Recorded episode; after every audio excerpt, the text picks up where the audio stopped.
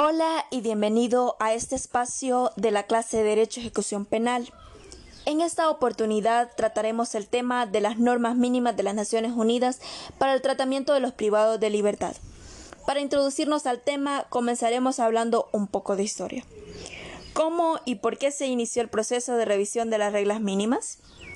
Los Estados miembros de las Naciones Unidas reconocen que las reglas mínimas estaban desactualizadas y por lo tanto no reflejaban importantes desarrollos en el área de derechos humanos y justicia penal desde su adopción 60 años atrás. Entonces, las reglas Nelson Mandela no son totalmente nuevas, sino una versión actualizada de las reglas mínimas para el tratamiento de los reclusos de 1955. Estas se llevaron a cabo en una reunión de un grupo intergubernamental de expertos en Ciudad del Cabo, Sudáfrica. Se decidió que deberían de llamarse las reglas Nelson Mandela en honor al difunto presidente de Sudáfrica, que pasó 27 años en prisión y abogó por los derechos de los privados de libertad las reglas mínimas de las Naciones Unidas para el tratamiento de los privados de libertad o reglas Nelson Mandela.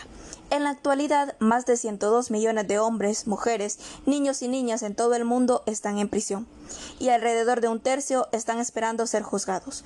Las reglas mínimas de las Naciones Unidas para el tratamiento de los privados de libertad fueron adoptadas de forma unánime en diciembre de 2015 por la Asamblea General de las Naciones Unidas y establecen las reglas mínimas para una buena gestión carcelaria y el respeto de los derechos de los reclusos.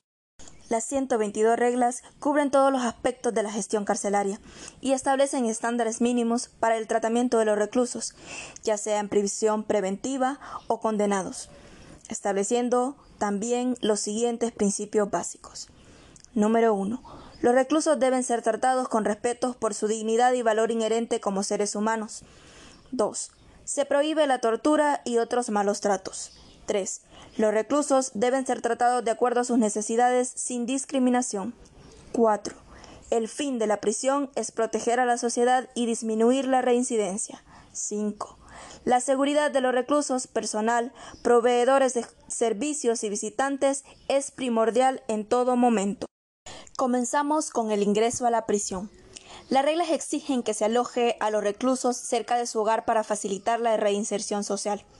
Cuando llega el recluso, debe recibir información sobre el régimen carcelario, sus derechos y obligaciones y las sanciones disciplinarias, incluyendo las reglas de la cárcel e información sobre cómo acceder a asesoramiento legal. Un profesional de la salud debe examinar a todos los reclusos lo antes posible luego de su llegada. Las reglas establecen que en el examen inicial no solamente debe evaluar sus necesidades de cuidado de salud, sino ofrecer un tratamiento. También identificar cualquier estrés psicológico o de otro tipo y cualquier signo de maltrato que deben documentarse e informarse a la autoridad competente. Alojamiento.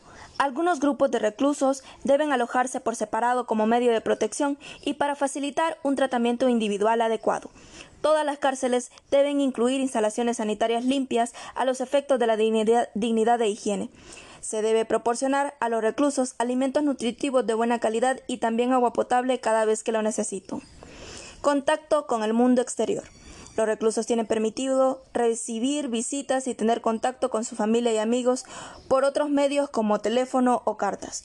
No debe usarse la restricción de visitas como medida disciplinaria. Actividades diarias. Las cárceles deben ofrecer educación, formación profesional, trabajo y cualquier otra asistencia necesaria a los efectos de la rehabilitación y reintegración social. Y por último, la liberación. Se deben utilizar oportunidades de reintegrar a los reclusos a la comunidad gradualmente, tal como dispositivos de libertades anticipadas o programas de cárceles abiertas. Se deben brindar servicios de asistencia a liberados. Concluye hablando de la revisión de normas penitenciarias como una tarea compleja.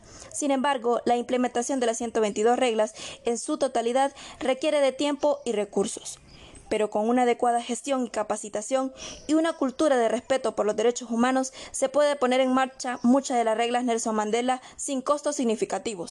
Concluyo con dos frases de Nelson Mandela que dicen Suele decirse que nadie conoce realmente cómo es una nación hasta haber estado en una de sus cárceles. Una nación no debe juzgarse por cómo se trata a sus ciudadanos con mejor posición, sino por cómo se trata a los que tienen poco o nada. Soy Bridis Moreles, cursando la clase de Derecho y Ejecución Penal en la Universidad Nacional Autónoma de Honduras, con el abogado Milton Calderón. todo un placer haber hablado de este enriquecedor tema. Hasta pronto, saludos.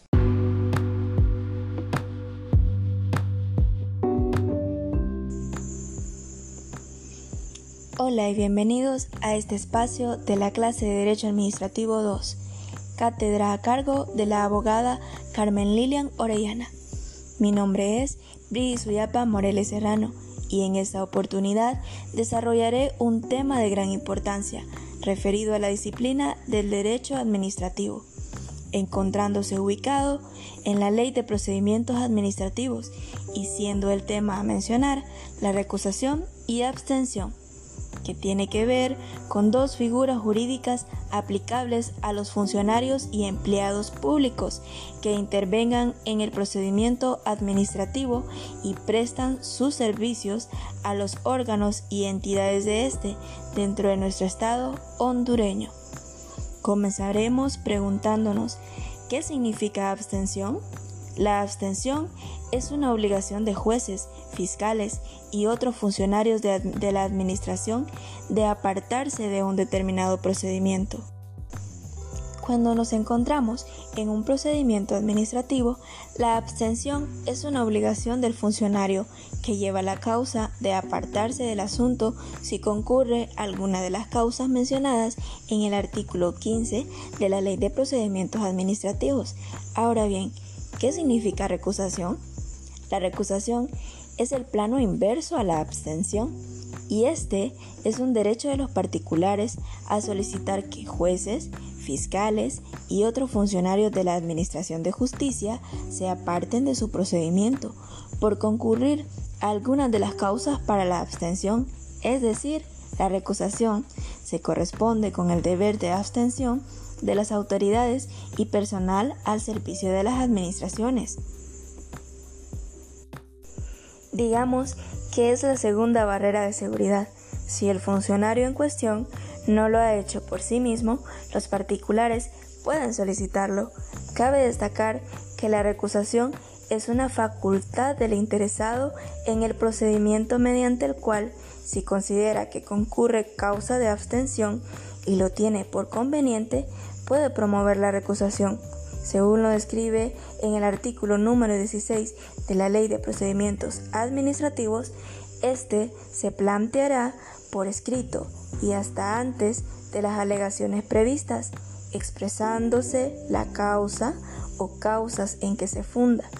El recusado el día siguiente manifestará al superior inmediato si se da o no en él la causa alegada. Todo esto en el momento de la tramitación del procedimiento administrativo. Tanto la recusación como la abstención es una figura jurídica del ordenamiento administrativo referente a los órganos de la administración pública, que vela por la pureza del procedimiento administrativo para garantizar la imparcialidad de sus órganos y por ende la legalidad administrativa, por lo que es evidente que la transgresión de normas que recogen el deber de abstención suponen un perjuicio del interés público. Y ampliando un poco más este interesante tema, encontramos las diferencias que hay entre ambas. Podemos decir sencillamente que la diferencia radica en que la abstención es la obligación del juez, funcionario, fiscal, etc., a apartarse del asunto. Sin embargo, como en algunas ocasiones estas personas no se apartan de forma voluntaria, aunque éste se consideraría parte de una obligación ética o moral, los propios particulares, si, si, resultaren conocedores de que se da alguna de las causas y tienen pruebas para ello, podrán solicitar la recusación. Esto nos lleva a hablar sobre los motivos o causas por los que se puede dar lugar a la recusación y abstención, que como ya venimos mencionándolo, la recusación y abstención se refiere a aquellas que harían peligrar la neutralidad y objetividad que se exigen en cualquier proceso judicial o administrativo, desde el juez de un proceso judicial hasta un funcionario que lleve un expediente sancionador Estos casos que permite fundar la recusación son exactamente los mismos que los motivos de abstención previstos en el artículo 15 de la Ley de Procedimientos Administrativos. Por lo tanto, así resumidamente y sirviendo tanto para el ámbito administrativo como judicial, los motivos o causas de estas son los siguientes. Tener algún interés personal en el asunto por lo que sea. Tener parentesco directo con alguna de las partes tener amistad o enemistad con alguna de las partes, haber intervenido en el proceso como testigo o perito, tener relación laboral o de servicio con alguna de las partes, tener pleito pendiente con alguno de los interesados, estar o haber sido denunciado o acusado por alguno de los interesados como autor o cómplice de un delito o como autor de una falta haber intervenido en el procedimiento de que se trate como apoderado, como testigo o perito, y por último, los demás que señalen las leyes. El fundamento de la recusación es por lo tanto el mismo que el deber de abstención. La administración pública sirve con objetividad a los intereses generales y la normativa común de las causas objetivas de abstención y recusación, como mencionaba anteriormente, es tanto como garantizar el principio de neutralidad, que exige mantener los servicios públicos a cubierto de toda colisión entre intereses particulares e intereses generales. Tratándose de las mismas causas y teniendo el mismo fundamento, resulta plenamente aplicable a la recusación lo señalado por los motivos de abstención teniendo en cuenta que la relación de las causas de abstención y recusación previstas en el artículo 15 de la Ley de Procedimientos Administrativos es una lista taxativa, lo que impide cualquier tipo de aplicación analógica a supuestos diferentes de los expresamente señalados en la ley. La abstención voluntaria del juez, del fiscal del Ministerio Público o de cualquier otro funcionario judicial o auxiliar de intervenir en un determinado juicio. La abstención no es una simple facultad, sino más bien es un verdadero deber que le impone la ley al funcionario que tenga conocimiento de la existencia de una causal que le impide participar en el asunto. El funcionario judicial, al percatarse que sobre su persona existe un causal de recusación, está obligado a declararla. Con la recusación se pretende que un funcionario judicial no siga conociendo de una controversia por estar incurso en causa legal invocada por la parte.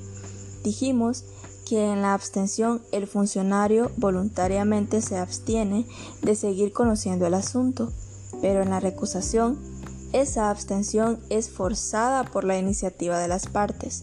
En este caso, la actividad de la parte está dirigida a separar el, del juicio al funcionario incapacitado legalmente por alguna causal que a criterio del legislador pueda comprometer su imparcialidad en el asunto. Dada la importancia de la debida imparcialidad de los intervinientes en el proceso integrados en el Poder Judicial y en la Administración al servicio del mismo, la Ley de Procedimientos Administrativos regula las causas y requisitos de abstención y recusación desde el artículo 15 hasta el artículo 18. Por último, concluyo con este fundamental tema destacando la importancia de la imparcialidad. Esta opera desde un ámbito objetivo y subjetivo, desde el momento mismo en que no existe relación del juzgador con el objeto del proceso o con las partes, imparcialidad que debe ser presumida. Se destaca la importancia que en esta cuestión tienen las apariencias que deben llevar a los jueces a abstenerse, cuando pueda legítimamente temerse de ellos una falta de imparcialidad, de modo que pueda afirmarse que cualquier atisbo de duda acerca de la independencia y la imparcialidad de los órganos jurisdiccionales a la hora de enjuiciar un asunto debe conllevar el deber de estos de abstenerse de conocer siendo además un derecho de las partes la de plantear la recusación y una, una obligación de los funcionarios denunciar esta situación, en aquellos casos en los que proceda su intervención.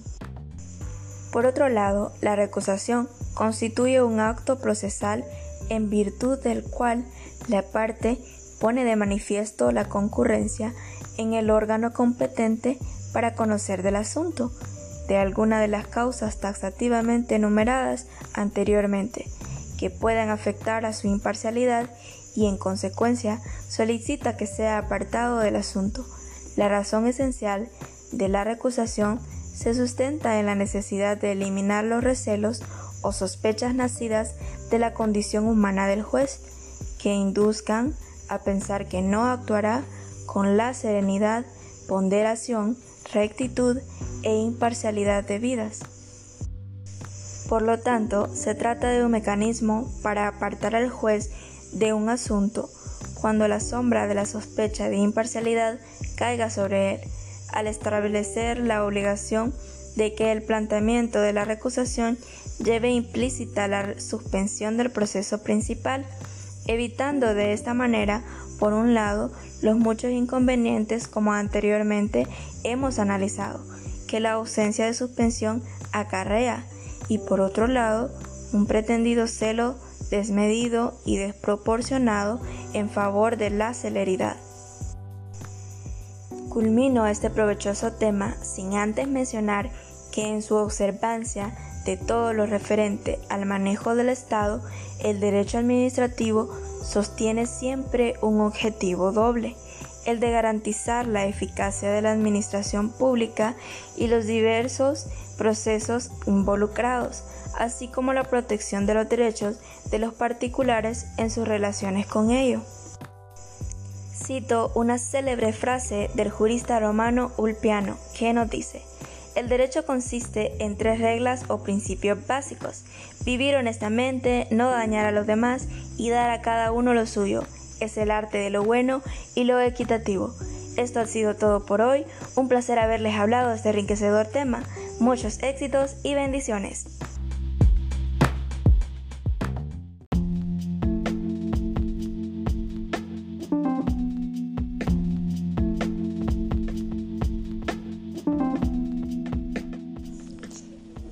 Hola y bienvenidos a este espacio de la clase de Derecho Privado 4, Contratos Mercantiles y Civiles, cátedra a cargo de la abogada Jessica Lisbeth Guadrón Hernández.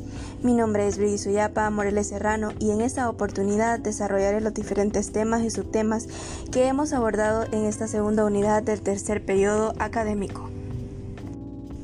Comenzaré definiendo el primer tema que es pacta sunt servanda, el cual es un principio básico de los contratos, trasladado del derecho internacional. Dicho de una forma quizás más clara, significa que los pactos deben honrarse o cumplirse, incluyendo una expresión que en tiempos pasados se empleaba comúnmente y que hoy en día se escucha menos sobre de pactos de caballeros o de jurar honrar la palabra Pacta sunt servanda es uno de los principios más importantes en derecho civil y aparece reflejado en diversos preceptos del Código Civil en los que se habla del cumplimiento de los contratos, como por ejemplo en el artículo 1348 que nos dice, las obligaciones que nacen de los contratos tienen fuerza de ley entre las partes contratantes y deben cumplirse al tenor de los mismos. Ahora bien, una forma de oponerse a la aplicación del principio pacta sunt servanda es alegar que lo que realmente prima ante una determinada situación es la máxima de rebus sic stantibus, siendo esta una cláusula que se utiliza en derecho para afirmar que una norma será aplicable siempre que se mantengan las circunstancias para la situación que se dictó. Rebus sic Estantibus significa mientras continúen así las cosas. Con esta cláusula, los contratos y tratados podrán ser revisados siempre que concurran circunstancias nuevas que alteren las condiciones que se tenían cuando entraron en aplicación las obligaciones en cuestión. De este modo, pacta sunt servanda rebus sic estantibus, expresado todo junto, significa que será obligatorio a cumplir los pactos mientras que no cambien las circunstancias existentes al momento de la celebración del contrato. La fundamentación legal sobre la que se apoya la cláusula rebus sic stantibus se encuentra en los siguientes artículos del Código Civil. Artículo 1546. Los contratos deben ejecutarse de buena fe y por consiguiente obliga no solo a lo que en ellos se expresa, sino a todas las cosas que emanan precisamente de la naturaleza de la obligación o que por la ley o la costumbre pertenecen a ella.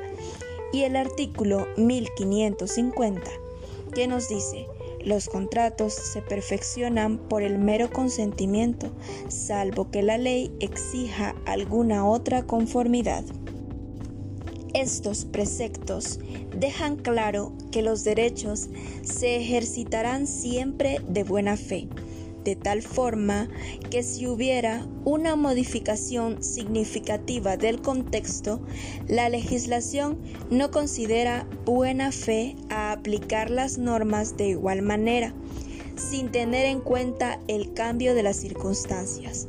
De esta manera decimos que mientras rebus sic estantibus alude a las condiciones en las que se efectúa el pacto, pacta sum servanda simplemente nos recuerda que los pactos nacen con la vocación de ser cumplidos. Adentrándonos al segundo, tercero, cuarto y quinto tema, nos encontramos con los tipos de contratos y decimos que los contratos son utilizados como un instrumento valioso ya que por medio de ellos se definen derechos, obligaciones y dan seguridad jurídica a las operaciones realizadas entre los distintos, distintos actores de las actividades comerciales, financieras o laborales de las organizaciones. El artículo 1539 de nuestro Código Civil hondureño nos define el contrato como una convención en virtud de la cual una o más personas se obligan con otra u otras o recíprocamente a dar, hacer o no hacer alguna cosa. En el orden que hemos desarrollado esta clase, cada uno de los contratos los definiré de forma breve, resaltando las características fundamentales e importancia de cada uno. Comienzo con el contrato de arrendamiento, el cual es el contrato que se celebra entre dos partes por el uso de un bien mueble o inmueble de manera más clara, el artículo 1681 del Código Civil hondureño nos dice que el contrato de arrendamiento es un contrato en que las dos partes se obligan recíprocamente, la una a conceder el goce de una cosa o a ejecutar una obra o prestar un servicio y la otra a pagar por este goce, obra o servicio en un precio determinado. El contrato de arrendamiento es un documento legal muy importante necesario para poder defender los derechos de propiedad o de uso sobre un bien mueble o inmueble. En el proceso de rentar una casa, departamento o local comercial es muy importante saber elegir quién será nuestro inquilino pero lo es mucho más contratar la operación de la manera correcta a través de un documento legal que establezca todos los acuerdos necesarios para proteger a cada una de las partes. Seguimos con el tercer tema que es el contrato de mandato. En este contrato, una persona le encarga a otra la gestión de sus negocios o la responsabilidad de que lo represente. Con el contrato de mandato se busca confiar la gestión o desarrollo de uno o más negocios determinados en otra persona, bien sea porque no los puede ejecutar por tiempo o simplemente porque prefiere que sea un profesional encargado en el área quien colabore con la ejecución de dichos actos. El artículo 1888 del Código Civil establece que por el contrato de mandato se obliga a una persona a prestar algún servicio o hacer alguna cosa por cuenta o encargo de otra. Y en el siguiente artículo, el 1889, indica que el mandato puede ser expreso o tácito. El cuarto tema nos habla del contrato de préstamo. Este es un acuerdo en virtud del cual un banco u otra institución de crédito llamada prestamista se compromete a proporcionar fondos o crédito a un prestatario por el monto y sujeto a las condiciones estipuladas por el contrato.